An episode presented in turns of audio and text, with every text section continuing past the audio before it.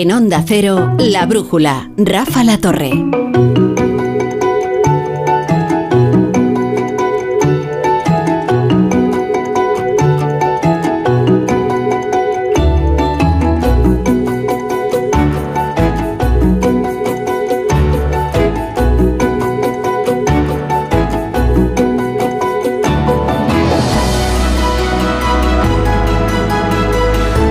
Son las 9, son las 8 en Canarias. Eso significa que comienza la brújula de la economía y lo hace con noticias de última hora. No paran de sucederse las noticias en esta tarde.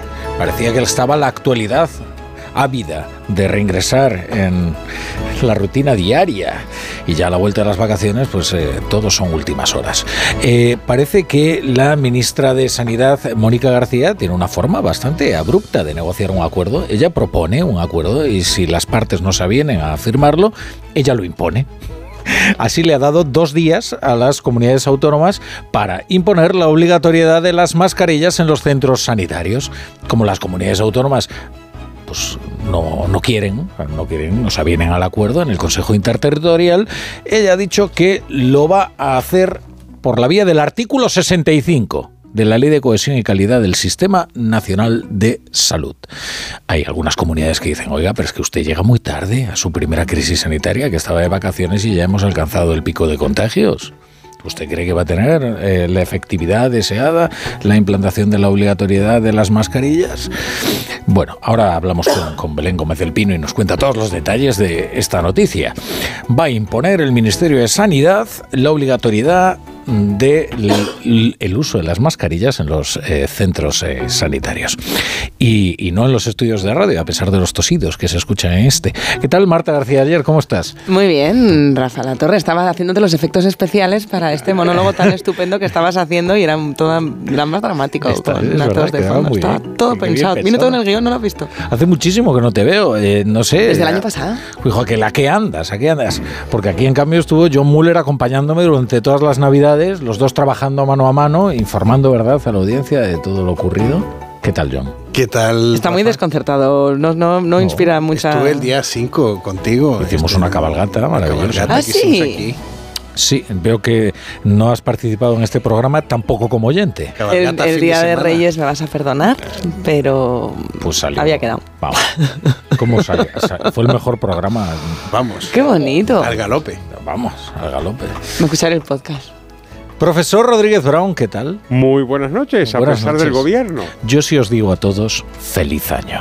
Ah, bueno, pues feliz año. Feliz año, sí me gusta. Tope con la feliz libertad de expresión. Sí, señor. Nuestro fijo entre los discontinuos es Ignacio Rodríguez Burgos. ¿Qué tal, querido Ignacio? ¿Cómo estás? Pues muy bien, buenas noches. Se han portado muy bien los reyes contigo. Sí, la verdad es que sí, ha sido genial. Sí, viene de estreno. Sí, sí.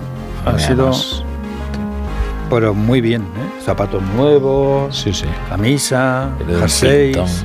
Siempre. Vamos, una maravilla. Oye, el día 8 no era el día más triste de... de- No, es el lunes creo que el día 15 o el 22, ¿puede ser? Pues ¿Por bueno, qué? ¿Por qué? El día más es sombrío. el día en el que Blue la gente se Monday da era, ¿no? cuenta de que no va a cumplir las promesas y los propósitos que se había Yo prometido. pensé que se daba cuenta más tarde, pero no una No, semana. cada vez somos más, digamos que tenemos más experiencia y nos damos cuenta antes. yo- 16 de el día 8 a mí me parecía terrorífico. Cuando Pero era era por la O sea, vuelta llegaba al el día cole. 8 y decías, pero, o sea, ¿por qué existe el día 8? Qué horror. La vuelta al cole era tremenda. Pero ¿eh? que además no habías tenido tiempo de disfrutar de lo que te habían dejado los reyes y ya tener que volver al cole, que era un rollo macabeo. Ahora los niños van contentos al cole. Yo los veo que digo, bueno, estos niños, pues, ¿cómo han cambiado? Todos. Sí, sí, así será, que así son los resultados No, escolares luego. padres. Si vas contento al cole, pues así son los resultados escolares. Bueno, bueno. No aguantan a los padres y tienen que quieren volver al cole. y viceversa. Es verdad, a lo mejor dice más de los padres que de los coles. Que los niños vayan encantados a clase. Dentro de poco quien va a ir al cole va a ser los padres.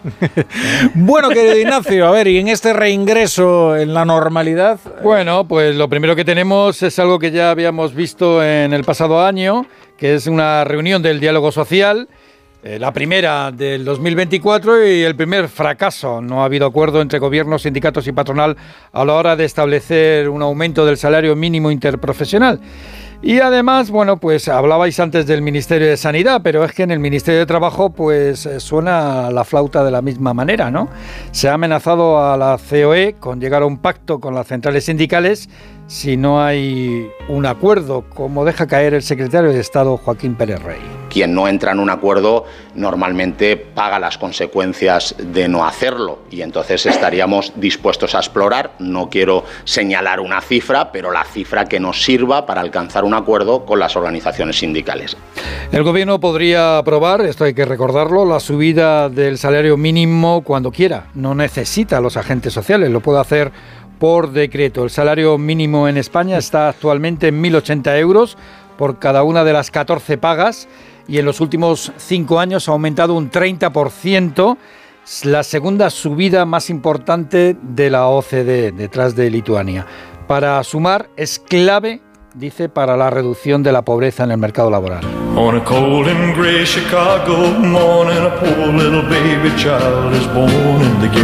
Por cierto, hoy es el aniversario del nacimiento de Elvis Presley, ¿eh? el rey del rock. Si siguiera con nosotros tendría 89 años.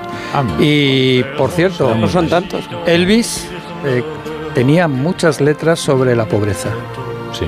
Por ejemplo, esta, año 1968, número uno en las listas de, de éxitos en Estados Unidos. Sí. Luego supo disfrutar de la más fastuosa riqueza. Sí, sí, sí. A veces, bueno, se pasó un poquito. De verdad, su casa de Graceland era una maravilla, muy hortera, pero eh, bueno, una, un palacio en realidad. En Memphis, que no es que sea el lugar más bello de la tierra, ¿no? Uh -huh. eh, pero, pero, ahí vivió, ahí vivió durante. ¿Sabéis que un día su, su hija, infancia. Eh, Lisa Marie, era Lisa Marie, Lisa Marie, Lisa Marie eh, le, siendo muy pequeña, le dijo que nunca había visto la nieve.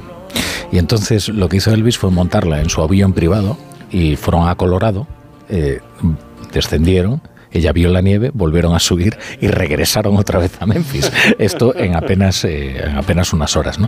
Eh, entonces no había la conciencia climática de ahora, No, en no. lo que a nadie se le ocurre coger el Falcon para ir de Santiago a La Coruña, por Bueno, ejemplo, y cosas cogemos así. el ¿no? coche para ir al puerto de, De Nueva Cerrada. de Nueva Zelanda. Aquí los niños no es lo mismo. Y el Falcon para ir de Santiago a La Coruña. Y otros sí, otros no, no bajan Bueno, pues sí, sí, lo hacía Elvis Presley. Pues con, sí, su, el- con su dinero, por otra el parte. amigo Presley, que era sargento del ejército de los Estados Unidos, pues tenía aviones. El profesor ha apreciado mucho ese matiz, ¿no? De con su dinero. Muy ¿no? importante. Es importante, eso, Muy sin importante. duda, ¿no? Bueno, en el- yo adoro a Elvis Presley, eh, por cierto. O sea, Y gracias a él, además, aprendimos que es Memphis, Tennessee. Que no puedes. Me, me ha extrañado que no lo digas todo seguido porque dices Memphis y se queda ahí como colgando. ¿Qué decir Tennessee? Nashville, Tennessee. Eh, los cursis ya dirían Tennessee. Que Sí. ya sería Tennessee. Bueno, eh, eh, por cierto, es que, es que podría hablar. No, voy a dejarlo aquí. Podría hablar durante horas de Elvis. O sea, podría dedicarle todo el ¿Cuál es tu programa a Elvis. favorita? Pues mira, hombre. Es, es muy difícil esa ¿Le alegra? pregunta. Es terriblemente difícil. Yo creo que es una muy enternecedora Always on My Mind, por ejemplo. Sí, es muy bonito. Creo Sí. que es muy bonita. Sí, aparte es un desagravio a su Sí, esposa. sí, y además es una exhibición. En canciones económicas pusimos la del gueto, eso sí, Sí. hace unos años. Suspicious Mind, hombre, pues eh, Hombre. es muy espectacular. Además, eh, te- te- te- aún te pones hoy los vídeos en YouTube de las actuaciones en Las Vegas eh, antes de, de ganar kilos y bueno la última la última actuación en el 73 eh, siendo ya un hombre de un volumen considerable eh, y sudando eh, es muy conmovedora eh, por la fuerza por la garra con la porque la verdad es que en el directo se dejaba el pellejo completamente Elvis nunca mejor dicho. Bueno eh, a ver que estamos hablando precisamente del ámbito laboral y de las bajas Elvis no se cogía ninguna bajas y por eso pues la verdad es que tuvo un abrupto final. En el ámbito laboral ahora destaca esta propuesta de la ministra de Sanidad que son esto de las autobajas de tres días eh, de los trabajadores por enfermedad algo que viene ya de la pandemia verdad que eso ya lo probamos para evitar el colapso burocrático Sí, esa es una, es una propuesta lanzada en más de uno aquí en Onda Cero por la titular de Sanidad, Mónica García, para no colapsar los centros sanitarios ante el aumento de la gripe y otras enfermedades eh, respiratorias. Los sindicatos, como apunta desde Comisiones Obreras Maricruz Vicente, prefieren que se haga más hincapié en la sanidad, en la calidad, eh, más que en esto de las autobajas. El problema fundamental no es tanto en agilizar las autobajas, sino en agilizar la atención sanitaria a las personas trabajadoras que están, que están enfermas, porque si eso va a suponer que se te retrasa tu posibilidad de acceder a una consulta médica cuando estás enfermo, pues no tendría ninguna razón de, ninguna razón de ser. Y dentro de la política gubernamental están en riesgo tres decretos ante el rechazo de los socios independentistas del presidente Sánchez. Están en riesgo, hay que recordarlo, 10.000 millones de euros de los fondos comunitarios, la reforma del subsidio de desempleo. Aquí también hay reticencias de Podemos y están en riesgo las rebajas en el coste de la luz, gas y transporte por las medidas antiinflación. El PSOE sueña con no tener una pesadilla en el primer pleno parlamentario del año.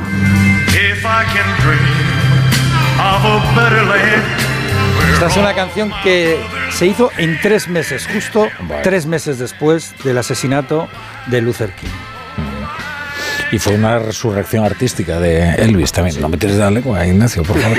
Está intentando provocar. sí. Bueno, oye, y ahora que hablábamos del tema de los aviones, eh, y estamos a vueltas con la huelga de Iberia, y con esta noticia tan importante, que es la revisión de los aviones Boeing 737 MAX 9. Sí, vamos primero a coger pista con lo de Iberia. Iberia y los sindicatos de los trabajadores de tierra vuelven mañana a la mesa de negociación para evitar una nueva ronda de paros después de la huelga de cuatro días que termina hoy.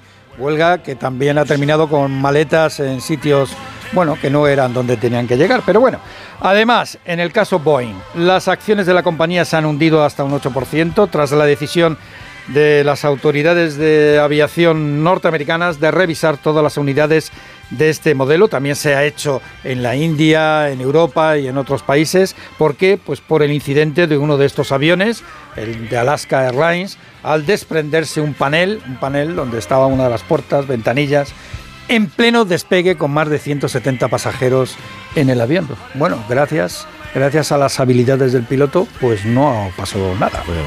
Oye, y hay otras dos noticias empresariales que destacan. Pues mira, la primera es que Arabia Saudí de repente, sin avisar, ha decidido abaratar su petróleo a sus clientes. ¿Para qué? Pues para no seguir perdiendo cuota de mercado. El crudo ha bajado casi un 4% en los mercados internacionales y lo nunca visto, al menos en los últimos meses. La Comisión Europea ha autorizado una ayuda de Estado a una empresa privada para que no se largue a Estados Unidos. Cosas del proteccionismo. Se trata de la empresa sueca Northrop, que va a recibir 900 millones del gobierno de Olaf Scholz para montar una gigafactoría de baterías eléctricas. Es el primer caso que se aprovecha del marco temporal de crisis desplegado por Bruselas para impedir la fuga de empresas que rompe el corazón de la Unión. Well, since my baby left me, well, I found a new place to dwell. Well, it's down at the of Street, that heartbreak hotel I'll be. I'll lonely, baby. Well, I'm so lonely. Bueno, y hay otras noticias de la actualidad económica que ya resumimos con la ayuda de Pedro Pablo González. Eh, 10.000 tractores están bloqueando las principales carreteras de Alemania. Sí, los agricultores alemanes, los manifestantes aseguran que los planes del gobierno de poner fin a dos excepciones fiscales que actualmente les ahorran unos 900 millones de euros al año, afectarán gravemente a su trabajo y por lo tanto han decidido convocar durante toda la semana este bloqueo. Por cierto que la Fiscalía de Berlín investiga también a grupos de extrema derecha que estarían fomentando en los próximos días acciones más violentas. Atención porque el lunes 15 está previsto que bloqueen todo Berlín. A pesar del auge de las ventas online, casi la mitad de las pymes no realiza ventas por canales digitales, casi Sí. la mitad. Eh, así es, el 40, es el 47,9% exactamente. Y además, en el caso de aquellos comercios que han adoptado por esta forma de venta, se observa que el impacto en su facturación es todavía pequeño. En concreto, para el 35% de los comercios que venden por canales digitales representa menos del 5% de su facturación. Y es que, como decían en varios informes, los consumidores gastamos más en medios digitales, pero en grandes empresas, portales, multinacionales, pero no en las pymes que tenemos más cerca.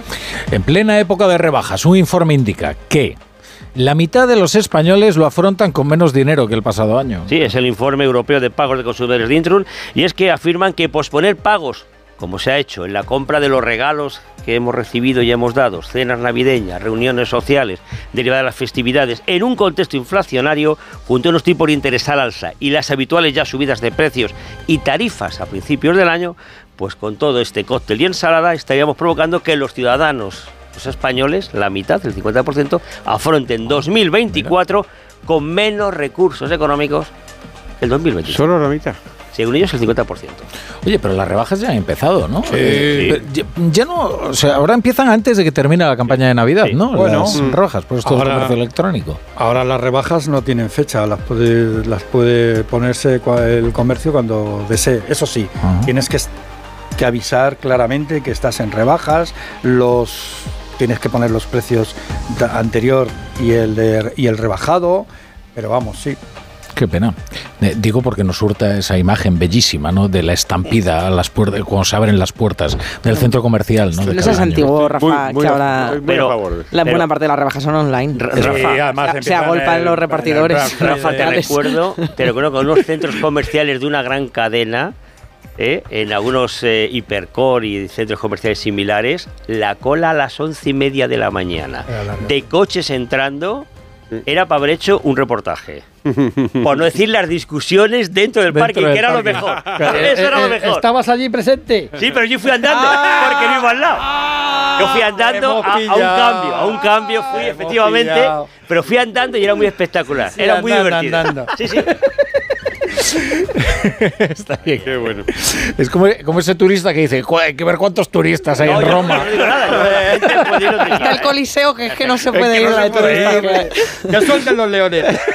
Pero muy Qué malvado, muy qué malvado. Oye, el, eh, la frase que resume nuestra relación, Marta, es Rafa, no seas antiguo, ¿no? Creo que es lo que más veces me has dicho, vamos, más que buenos días, incluso. Es que de repente... me- Es bonito acordado. decírselo a alguien incluso más joven que yo. Ah, ah, ah, Ah, no, we are No quería decirlo yo. No quería ser yo el que lo dijera. Bueno, pero ya lo has dicho tú.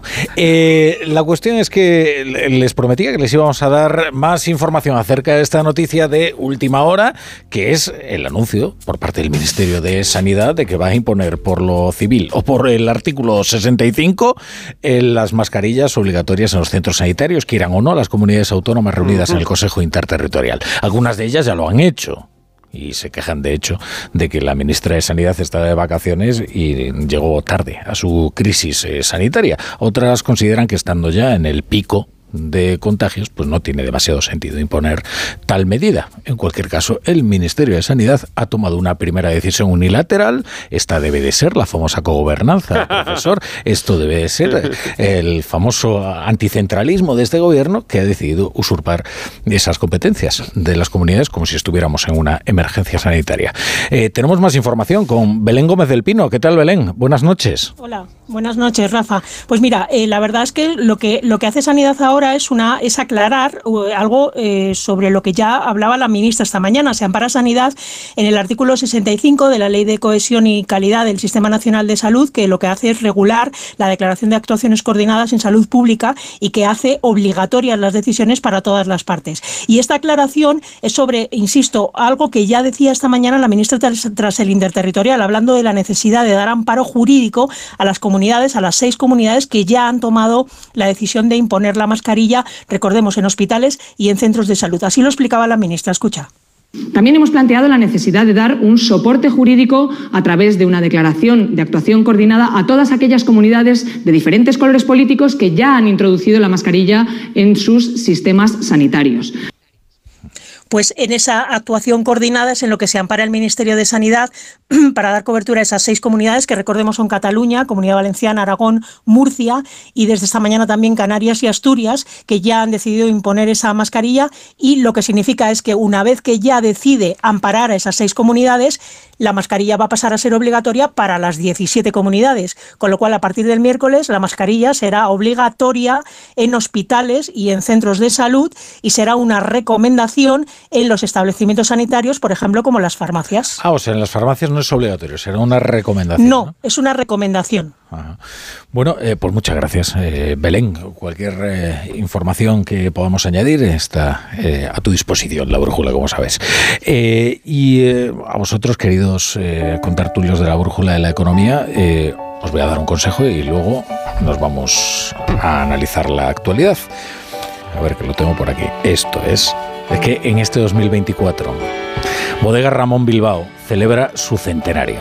Eh, Ramón Bilbao fue fundada en Aro, en La Rioja, en 1924 Eh, y es una bodega caracterizada por unir un espíritu de innovación con el respeto por la tradición. También destaca por ser la marca de vino más vendida en hostelería española y por haber sido elegida una de las 50 marcas de vino más admiradas del mundo por cinco años consecutivos. Ahora, con motivo de la celebración de su centenario, Bodegas Ramón Bilbao quiere compartir el secreto de sus 100 años de viaje, pasión, dedicación y sobre todo mucha curiosidad. Y es que la curiosidad ha sido y será una característica singular de su método de trabajo.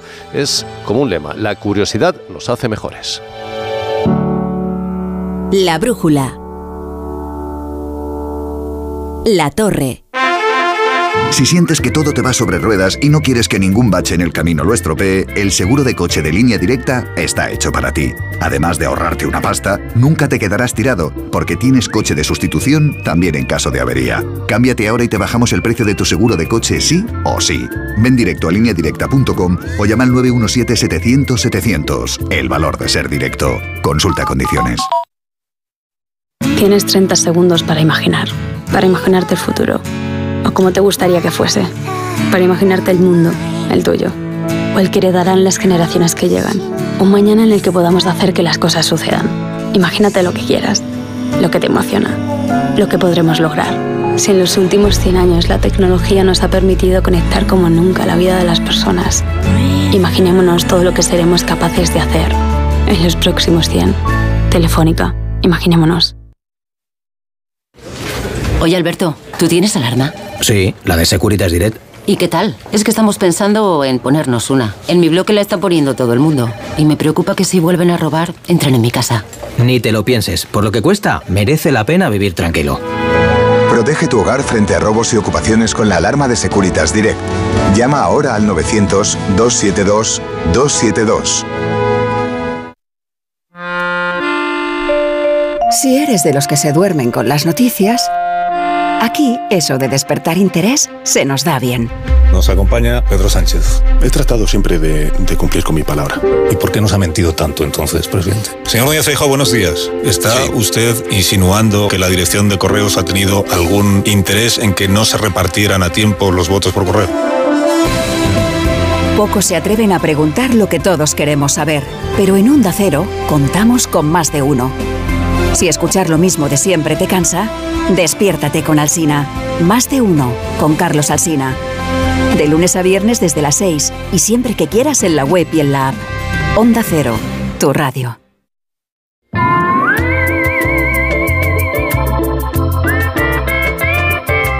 ¿Sabías que en invierno, debido a las bajas temperaturas, aumenta el riesgo de avería en tu vehículo? Por eso, con el seguro de coche de línea directa tienes coche de sustitución. Sí, no solo en caso de siniestro o robo, sino también por avería, para que estés tranquilo en todo momento, pase lo que pase. Cámbiate y te bajan el precio de tu seguro, sí o sí. Ve directo a lineadirecta.com o llama al 917-700-700, el valor de ser directo.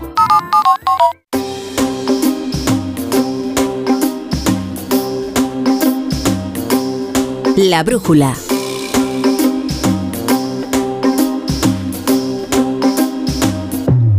La torre.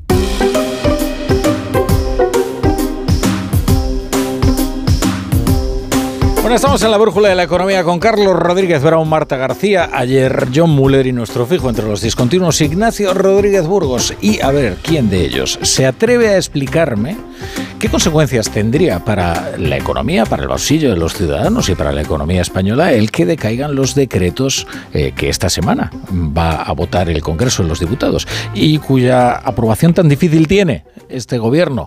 Debido a la tortuosa configuración de su mayoría parlamentaria y a que, claro, ha construido un muro y, chico, pues es muy difícil luego, Pero ¿verdad? uno lo quiere derribar ahora, ¿no? ¿O no? A cabezazos, Ah, si hace bueno. falta. Bueno, ¿me explicáis qué consecuencias tendría? ¿O no? ¿O, me- o- o- o pasamos a la política? La, la verdad es que yo lo sé de manera muy fragmentaria, porque Ajá. lo que. O sea, vamos a ver, está, está sobre todo el tema del IVA, de la luz y el, y el gas. Eh, me imagino que esto significaría que volveríamos de un salto a la aplicación del IVA original, el que antes de la modificación. Eh, con lo cual el gas volvería al 21%, cosa que está prevista para el mes de abril, y, eh, y, la luz también. Mm, Luego, si seguimos escarbando, yo creo que hay ahí todas las medidas que están relacionadas con el tema de em, el subsidio de paro, ¿no? Eh, el subsidio, no la prestación. Eh, todos estos anuncios que hizo Yolanda Díaz en torno al aumento del subsidio de paro durante los primeros seis meses y luego el mantenimiento de un decalaje en el que va, va bajando la, la ayuda. Eh, todo eso que se ha prometido y que Yolanda Díaz convirtió en una victoria sobre Nadia Calviño tampoco iría adelante. Eso está en curso, yo entiendo, en uno de los compromisos con, con, el, con la Unión Europea de, de, cara a obtener el desembolso de los 10.000 millones eh, que está esperando el gobierno, que creo que es el cuarto desembolso, corrígeme Sí, el Ignacio. cuarto, 10.000 millones de euros. 11 millones de euros, que está relacionado con el primer, eh, directamente, vamos, to- todo está relacionado, pero directamente con el primero, con el, con el que es la modernización de la justicia, que es donde en el artículo 43 la posibilidad de una, eh, ¿cómo se dice?, actuación prejudicial. Prejudicial ante los a- tribunales ante los europeos. tribunales europeos podría poner en riesgo el, el gran sueño. Que es lo que Puigdemont, molesta a Junts. ¿eh? que, de- que es lo que molesta a Junts, que es la posibilidad, eh, podría paralizar la amnistía. Y entonces, eh, ese, ese decreto de modernización de la justicia es lo que permite acceder a 10.000 millones de euros de los fondos europeos. Pero no solamente están en riesgo esos 10.000 millones, es que detrás vienen otros 12 pagos de fondos, 6 directamente a través de fondos perdidos y otros 6 que vienen a través de, de- de- préstamos. Es decir, tú tienes que ir cumpliendo eh, las exigencias establecidas por la Unión Europea. Y uno de ellos es la modernización, digitalización de la justicia, que es donde aparece eh, el susodicho este cual- artículo 43, que es el que pone de los nervios a Junts. Pero claro, en esta batalla de a ver quién es el que pone más nervioso al presidente del gobierno y le puede sacar, eh, exprimir más a la Moncloa, pues llega Podemos y te dice que... eh, que el decreto, el segundo decreto, que es el decreto de asuntos sociales y laborales, de que promo- promueve Yolanda Díaz, líder de Sumar, y precisamente no la mejor, eh, que no se lleva muy bien con los de Podemos últimamente. no, ¿eh? No, no, no. Pues, eh, está todo lo del subsidio de desempleo, y ahí Podemos dice que Yolanda Díaz está recortando derechos a los trabajadores. Pues ya está liada. Lo ha explicado bastante bien eh, eh, María Jesús Montero esta mañana, eh, señalando la relación entre la cotización que se recortaría a los parados de más de 52 años eh, y el salario mínimo que debe estar tomado como referencia para esto, ¿no? Y, decía que el hecho de que el salario mínimo haya subido tanto bajo la, en la anterior legislatura, lo que hacía era que prácticamente hacía inconsistente el mantener una cotización agravada o, endu- o mayor para estos eh, estos parados no Eh, bueno eso eso no deja eso no, no deja de ser curioso que haya una explicación técnica y que y que Podemos no esté atendiendo a ella o no le parezca relevante no esto coincide con el hecho de que una de las personas que debe estar mirando pasar las tortas que se están dando es Nacho Álvarez que fue que acabó eh, ajusticiado absurdamente por una bronca entre ambos sectores ¿no? Está viendo como espectador, quiero decir, desde su casa. Sí, sí, las estará viendo pasar, ¿no? Allí va el tortazo de Podemos y aquí viene el de la otra, ¿no? Pues hablando de recortes y de eh, tortazos, eh, una, una dimensión interesante de todo esto es lo que contabas, Rafa, de las condiciones que ha puesto el PP para, para su o apoyo, no, pero digamos para su abstención. ¿Por qué? Porque entre esas condiciones estaría la deflactación del IRPF. ¿eh? Esta, esta, este asunto es muy importante, tan, tan, tanto más importante cuanto más inflación haya, claro.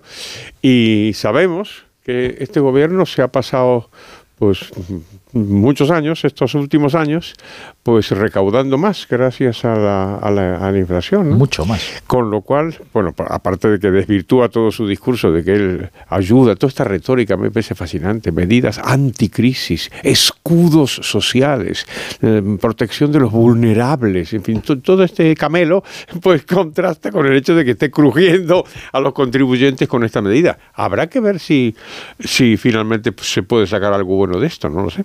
No debe de estar calando ese mensaje de Podemos de que es un recorte de derechos y por eso no lo aprueban, porque han añadido después que también es para pedir un tope de la cesta de alimentos y de... El 2% de el subida. 2% y también a, A los.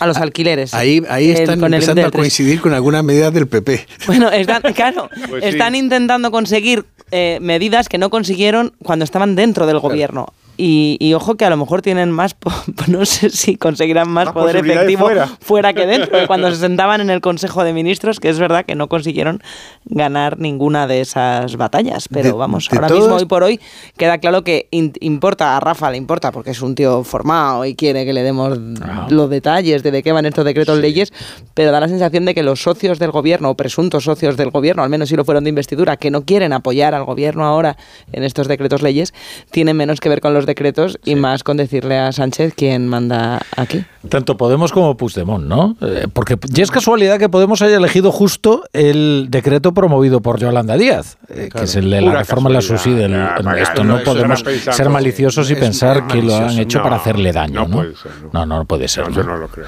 Ahora, de las medidas, de las medidas que, que- que ha citado el profesor, eh, la deflactación de la tarifa, o sea, vamos a ver, la deflactación de la tarifa abriría un agujero fiscal más grande que el que ya se El que se ya está abriendo, que el que- que- del que ya hay. Eh, a mí me llama la atención que el PP haya hecho estos planteamientos, porque, porque, porque, porque estamos eh, gastando por encima de nuestras posibilidades y porque se abriría un agujero fiscal que desestabilizaría claramente la finanza. Pero además, el que el PP dice que hay que mantener las, las, los recortes del, del impuesto del IVA a la luz y al gas y luego que hay que incorporar a la reducción del IVA la carne, los pesca el pescado y eh, las conservas, que ha sido su reclamo, su... ma- su eh, O sea que tú muy maliciosamente eh, dices que si el PP estuviera gobernando no tomaría estas medidas. No, es lo que sugieres. Hombre, yo creo que si el, P- el PP estuviera gobernando, el ministro de Hacienda mandaría mucho y defender- dependería mucho del talante de ese ministro de Hacienda. Si fuera Cristóbal Montoro, te garantizo que no habría. De todas maneras, fijaros, ha habido deflactación de tarifa en la Comunidad de Madrid en el tramo autonómico. El tramo autonómico, sí. Sí, en el Es decir, caso de Madrid. y lo que pedía el PP era eh, deflactación de la tarifa hasta 40.000 euros de ingreso. Eso es, efectivamente. Hasta 40.000, no para todo el mundo, sino hasta 40.000 eh, euros de ingreso. Sí, y aquí- después, eh, ojo... La libertad lo- económica es progresiva. en este Claro, país. Pero exactamente. Quieren eso ser es el también. 90% de las Sí, rentas en España. El 90%, es el ¿no? 80 y tantos por ciento. Desgraciadamente, ¿eh? Porque Sí, ojalá- porque Desgraciadamente. es un país de, que tiene 25 puntos menos de salario que el salario medio de la Unión Europea y la fuente es el Ministerio de Trabajo español. ¿Quién lo dice? O sea, que, que lo utiliza como argumento para elevar el salario mínimo, pero es, es una demostración del nivel que tenemos de economía. Es decir, nosotros tenemos, según el Ministerio de Trabajo, 25 puntos menos que el salario medio de la Unión Europea. ¿Y lo quiere que- resolver subiendo el salario mínimo o no será verdad? al parecer es una de las fórmulas que utiliza, porque lo utiliza como argumento. Pero eh, eh, a mí lo que más me preocupa junto con eso es que tenemos 20 años de productividad totalmente estancada, pues ese es el que va unido, Pues ese es el y la, lo que y la tercera la tercera derivada es sencillamente que nuestra economía, el PIB per cápita, el PIB por habitante, es 15 puntos menos que la media europea. Es decir, estamos al mismo nivel que en los años 90. Y eso es una ida y vuelta tremenda para esta economía, en una economía global donde cada vez hay más competitividad. ¿no? Pues si sumas a eso el hecho del paro, sumas a eso, entonces entiendes que buena parte de estas cosas que estamos escuchando son maniobras de distracción. Es decir, que, Por no, cierto- que no quieren que nos fijemos en lo importante. Entonces se pelean, dicen, ah, nosotros sí que subimos el salario mínimo, no como otros que son tan malos, y eluden las consideraciones de estos problemas que son los problemas de verdad. Eh, ya hablando de, de temas laborales, Noticia de última hora, un comunicado de Foment del Trebal, que sabéis que es la, la, la COE, la patronal eh, en Cataluña y la organización más importante dentro de la, de la COE, dice que en esto de las autobajas lo que ve es, es falta de cobertura jurídica, es decir, inseguridad. ¿eh? Y también otra, mm, la Confederación Multisectorial CECOT, pues lo que dice es que esto habría que hablarlo dentro del diálogo social, que no puede ser que se, se haga así de repente llegue un titular de gobierno, en este caso el Pero solo Sanidad. Fomento ha dicho, la COE no ha Por dicho ahora, nada, ¿eh? la COE lo que ha dicho es que quiere ver primero el papel encima de la mesa, que Mm. Sí. es exactamente de lo que está diciendo la ministra de Sanidad, Mónica es que García. en el interterritorial se ha hablado de este tema que planteó la ministra esta mañana aquí en más de uno y, y- y- y la mayoría de los consejeros lo que la conclusión a la que se llegó es que el asunto está absolutamente verde, o sea que no hay un planteamiento técnico ni hay una memoria económica ni hay un proyecto. A mí me ha parecido insólito que la ministra hiciera este planteamiento sin considerar que eso tiene unos costes que tiene que asumir alguien. Porque si mañana cambiara la legislación y dijéramos, bueno, tú te puedes autodiagnosticar, pero pierdes el 50% de tu salario del día que no vas a trabajar, pues efectivamente existiría un contrapeso al abuso en esas Pero circunstancias. de verdad, de verdad, ¿cómo estáis? O sea, de verdad estáis sugiriendo que los políticos proponen medidas y no tienen en cuenta sus costes. ¿no? A mí me parece- no, no. Pero también habría, para ser justos, que tener en consideración el ahorro que eso supondría, el ahorro burocrático, Mira. eh, perdón, John, y, y el ahorro también de riesgos de contagio, Es porque le estamos diciendo a la gente que por algo leve no vaya al médico y a la vez le estás Es que diciendo que, vaya cosas. al médico a pedir la España, baja. Cuando España les pides que no vayan al centro de salud si porque no la gente va a trabajar casi muriéndose Sí, y contagian a medio mundo. Eso está absolutamente Claro. comprobado. Es que ese Y es el verdadero cosa muy problema. razonable sería que esas personas se quedaran de baja en su casa Claro. o se arbitrara una manera de que la baja se les diera después, cuando se recuperaran, lo que sea, o por una llamada telefónica o una videollamada. Las la tasas gente de absentismo videollama de a sus nietos y cómo no va a poder videollamar a su doctora. Y las tasas de, las absentismo están en récord, que- sí, ahora pero mismo. están en récord y no hace falta esta triquiñuela de la autojustificación para el cara diciendo dura la que no va pudiendo es ir. una renuncia del Estado. Esto no se puede tolerar porque es una renuncia del Estado. Estoy de acuerdo El en que hay que ver Estado la letra tiene pequeña, asumida no una obligación que es que dan las bajas los médicos que trabajan para el Estado y que son funcionarios por eso precisamente. Pero hay- Y está, lo que está diciendo la ministra es, como soy incapaz de resolverlo porque me faltan médicos, arreglaros vosotros. No, pasa en otros países muy tan no cercanos como. Portugal, pasa en Reino Unido, pasa en muchos sitios donde se desconfía Los menos no de los son ciudadanos. iguales, no son No iguales. lo son, pero John, no reconóceme son que las tasas de récord de absentismo que mencionabas ya lo están. Ese cara dura o esa cara dura que no va a trabajar pudiendo o hace que le duele el lumbago más de lo que le duele, eh, en el sistema con las bajas como están también lo está haciendo. Y Yo de no- esa manera la gente que corre un riesgo por ir al centro de salud, corre un riesgo o, o ocupa una plaza que podía mm, utilizar alguien que la necesite más porque está más grave o porque no va a correr el riesgo de contagiarse, se ahorraría. Ha- Hay que buscar, y yo creo que mm, mm, seguramente la solución esté no en la autojustificación, sino en una burocracia online mucho más eficiente que la que tenemos. Yo creo que no es un tema de desconfianza en los trabajadores, Claro. creo que es una desconfianza absoluta en nuestros dirigentes políticos, que son incapaces No, de resolver. eh, son incapaces de resolver un problema sanitario y entonces como son incapaces de resolver ese problema sanitario te dicen eh, Auto- autojustifícate tú la enfermedad llenar los pues centros vale. de salud en plena eh, epidemia de de la gripe de gente que solo quiere un papelito, me parece que es francamente Bueno, mejorable. quizás papelito, estamos si se- aquí, si estamos entre dos vicios, ¿no? Entre dos vicios. Uno es el de ir al centro de salud cuando mm, realmente uno se puede curar perfectamente en No, casa. ¿Cómo vas a ir la al centro no de es salud muy cuando grave. estás enfermo? Es que no me parece increíble. No, hombre, pero- Pero ¿no crees Si que, lo hay un- puedes curar con un que- hay un abuso, por ejemplo, del uso de las urgencias en, en los centros de salud? Porque esto es una es bastante. Claro que hay abuso. Y también hay un absentismo que quizás no está justificado. Entonces dices, ¿qué es lo que es? ¿Qué, qué resulta más lesivo para el sistema? Y ahora mismo se ha concluido que es más lesivo, eh, eh, que es más importante o más urgente vaciar los centros de salud. Y estamos diciendo que si tienes gripe, pero no estás en riesgo, no, no tienes una- un problema de neumonía bilateral, puedes, eres Claro, una tú persona... en tu casa, como te puedes hacer el análisis de una Exacto, neumonía te bilateral, una placa, te dicen- pues, Te haces claro, una placa en el microondas. A ver, lo que te estoy diciendo es que sabes perfectamente cuándo es algo que puedes curar en casa y cuando si tienes tienes, eres algún grupo de riesgo, deberías tener prioridad. Vamos a ser serios con esto porque el mensaje que están dando las autoridades precisamente es, mire usted si puede curarlo en casa con un poco de Yo creo que es la aceptación y no de vaya. impotencia. Y a la gente que le estás diciendo que si no es imprescindible la asistencia médica, no vaya al centro de salud, a la vez tiene que ir a, le están diciendo que se quede en casa Pues y no contagie, entonces, pero que eh, si va al Marta, centro de lo salud que tienes podría que sacar a ver, es la baja estamos en, en, manos de los médicos y tendrás que dejarla Bueno, en el ¿qué- nivel de convenio ¿Qué he estado o diciendo, lo John? que, Que, habría que buscar un, O sea, un método que no sea tan tan tan paradójico como no- este, en el pero que le dices que a la no gente, no vayas al centro de salud que el si lo puedes evitar, se reste pero vete a de por la baja. cumplir una obligación que ellos mismos han dictado. Pues por eso la van a cambiar, para no dictarla. Pero vamos Sí, a ver. Por día, alguna razón la el gente- profesor no está interviniendo en este debate. Estaba pensando en que... ¿Dónde está la libertad? Aquí se está autorregulando el mercado. Esta discusión nos puede llevar a un, a un, a un puerto peligroso. Y esto lo sugirió eh, en, en un corto que ha puesto Ignacio de una señora sindicalista. ¿no? Maricruz Vicente, eh, de es. comisiones sobre. Que dijo, ah, ante este problema lo que hay que hacer es aumentar el gasto. Lo que dice John. otra vez, otra vez. Más médicos. Sí, ojo, ojo con esto. ¿eh? Pero es que no es un tema burocrático. Es que La Constitución no manda que la enfermo, solución sanitaria sea Cuando tú estatal. estás enfermo no pides un papel, Mm. pides que te curen. Sí.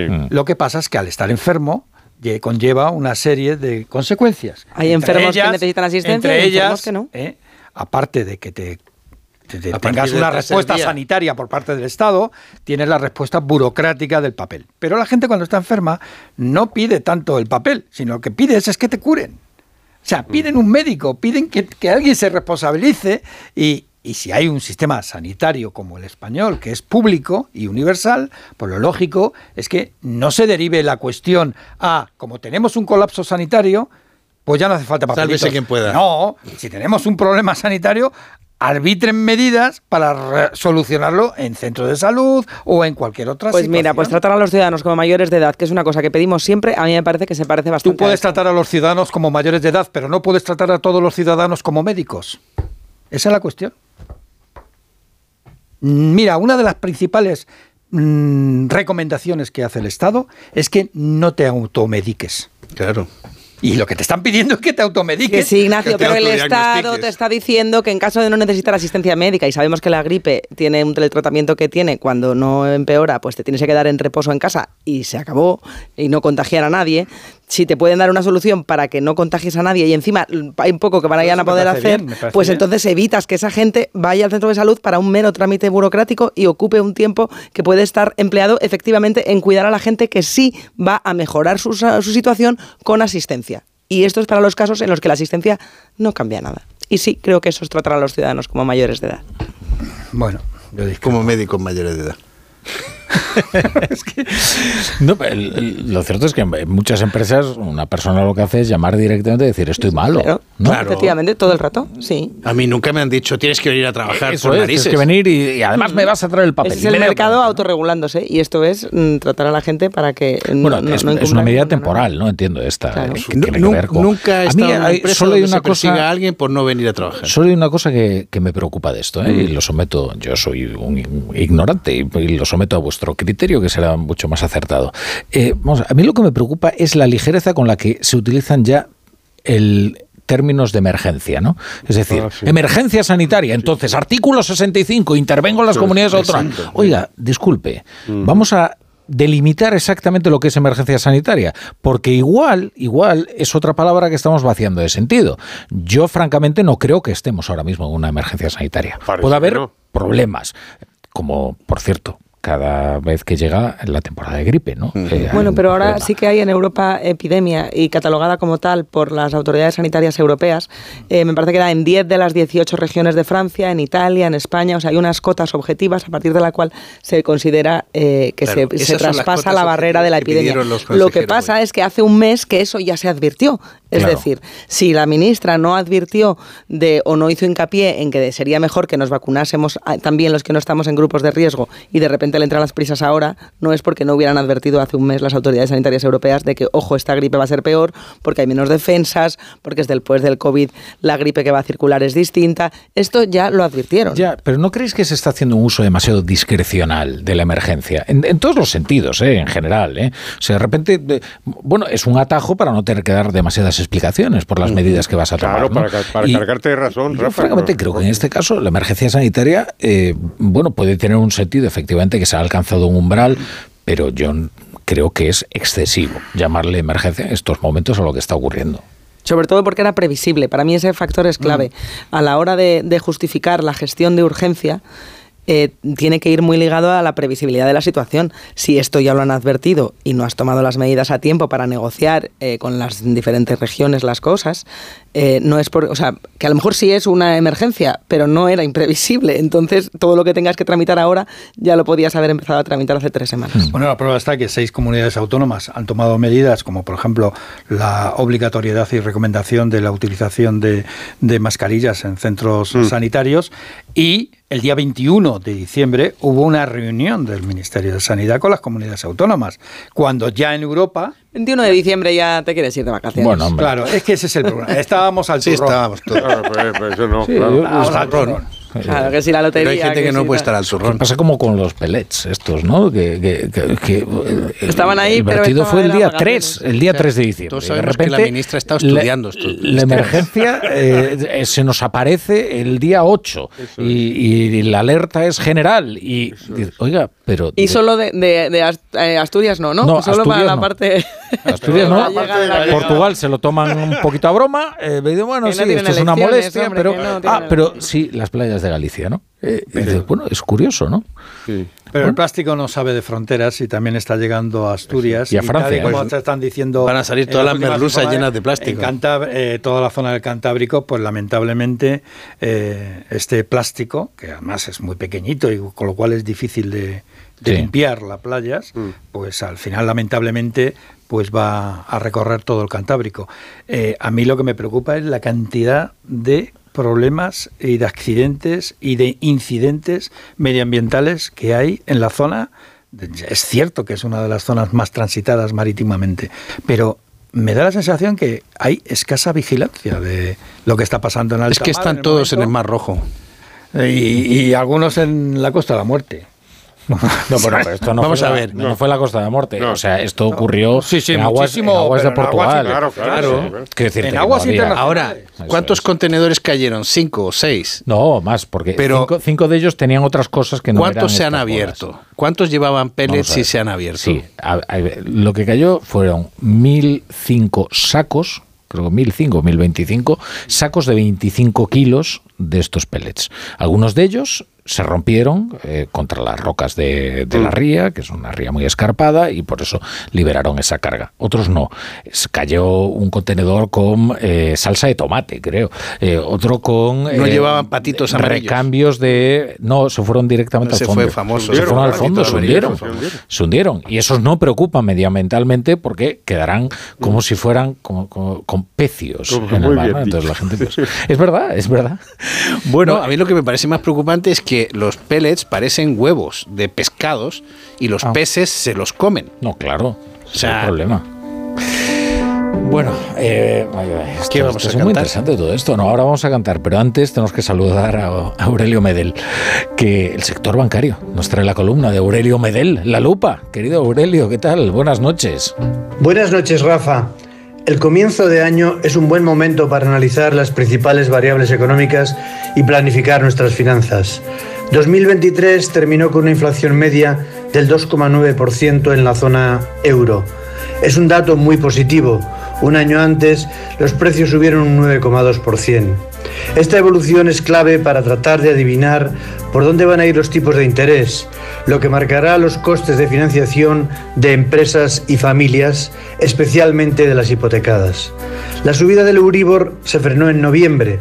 El mes pasado ya se situó en el 3,7% y en lo que llevamos de año se está consolando en el 3,5%. Hay que ser cautos. Las guerras de Ucrania y Oriente Medio generan, además de muerte y desolación, tremendas incertidumbres que pueden volver a subir los precios de la energía o de los suministros que vienen de Asia.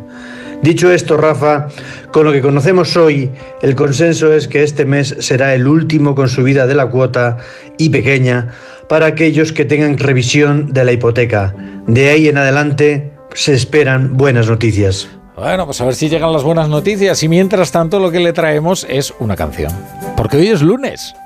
y tenemos al profesor Rodríguez Brown preparado para ilustrarnos con sus... Canciones económicas.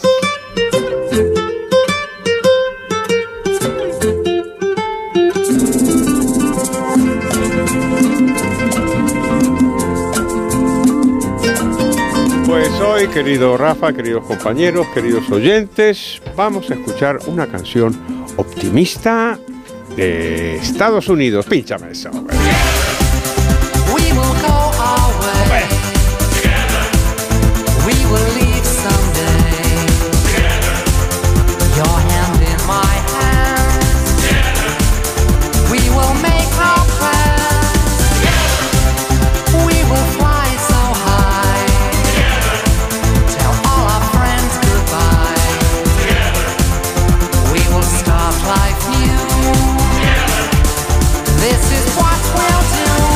Pues sí, qué cosa más bonita, qué cosa más bonita. Go West. Vamos al oeste. Esta es una canción de un, de un grupo disco de Estados Unidos que se llama The Village People del año 1979. Tuvo éxito entonces, pero sobre todo tuvo éxito en esta, esta versión del año 1993 de un, de un grupo inglés que se llama The Pet Shop Boys. Maravilloso. Un poquito.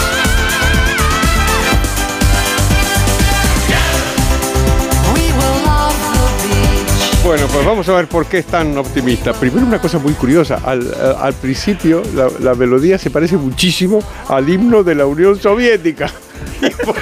Es un poco fue- soviético, y ¿eh? fue, y fue bastante, bastante Hay muchas lecturas, ¿eh? Para.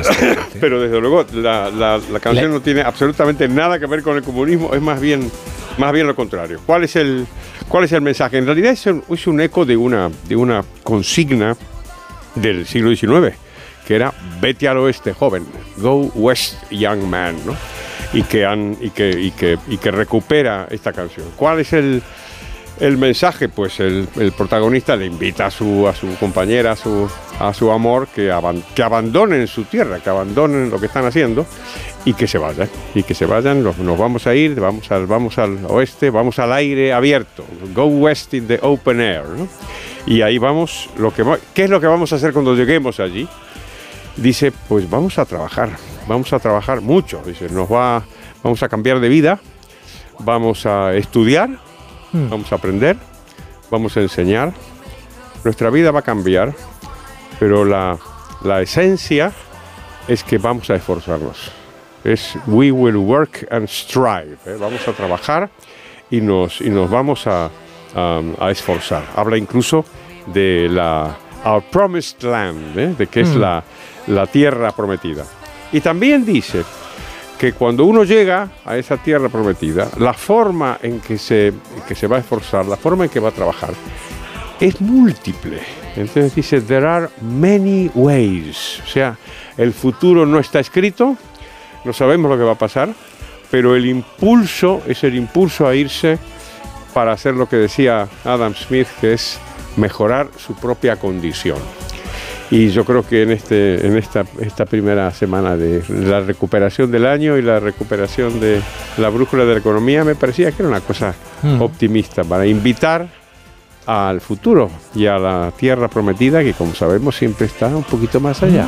Yo había leído otra interpretación, ¿sabes? Que es que los Village People eh, lo utilizaban como si fuera una consigna de liberación homosexual, ¿no? De, diciendo, id al oeste, donde está San Francisco, y donde allí podréis ser libres y vivir vuestro amor sin ninguna cortapisa ni, ni tal. Eh, y bueno, claro, y luego ya todas estas lecturas que efectivamente, pero todo un discurso muy liberador, eso es verdad. Pues sí, esa es la verdad. No, en, en- en la letra que yo he visto yo no encuentro exactamente esa dimensión, pero encaja perfectamente, porque se trata de el- la libertad del open air, de buscar una Claro, sociedad claro. más libre. O sea, que la desde luego que encaja muchísimo. Claro, es un alemán de, de la RDA, pues dices Go West y vas cantando, Exactamente. cantando los Pet Shop Boys Eso mientras es. avanzas hacia Eso el ya, muro. cantaré- ya, ya traeremos la canción esa de Nino Bravo. sí. Libre, ya traeré. Bueno, quería preguntarte una cosa, eh, Rafa La Torre, ¿te ha gustado? Me ha encantado, profesor. Pues entonces vamos a cantar, ¿no? Venga. La primera del año, ¿eh, profesor? ¡Qué nervios! A ver, ¿eh? Ay, ay, ay. A ver. Eh. Manicero se va, manicero se va. No, no te quedes a dormir sin comer un cucurucho de maní. Eh, bastante bien. No, bastante, bastante bien, cuidado, bien, ¿eh? ¿eh? Sí, yo creo que sí. Está feo que lo diga yo, pero. eh. No, no, no, no. eh, Como el resto no te regalan nada, ya ves. eh. Pero sí, sí, no, has estado bastante bien eh, este comienzo Pues, del año. ¿eh, muchísimas profesor? gracias, me He alegro estado con los polvorones eh, Sí. eh, practicando la enco- dicción. Encontrarme fallos y criticarme, es No, lo que te gusta, sí, de verdad. oye, Sí, soy un juez imparcial. Bueno, queridos, pues eh, ha sido una feliz eh, brújula de la economía. Eh, os espero en otras ocasiones. Desde aquí, luego en que sí. vuestra casa. Eh, Marta García ayer, profesor Rodríguez Brown, Adiós, liberales. John Muller y Adiós. e Ignacio Rodríguez Burgos, al que espero mañana. Muy bien. Adiós. Oye, nos vamos a Alicante. Vamos a mañana, Alicante, hombre, mañana lo hacemos desde Alicante. Go East. Go Sí, East. Go East. go East. Y sí, sí, nos vamos al Museo Arqueológico. Qué bueno. Qué Uno bueno. de los Oye, mejores museos de este país. Una exposición, los guerreros de terracota Uy, del Siam. Nos gusta Qué muchísimo. bueno. Sí, sí. Vamos, profesor. Ay, claro que sí. A veces para hablar del equipo de opinión sincronizada se decía lo de los tertulianos de terracota. Como iguales. ¿no? Bueno, adiós, adiós, que vienen los de la política.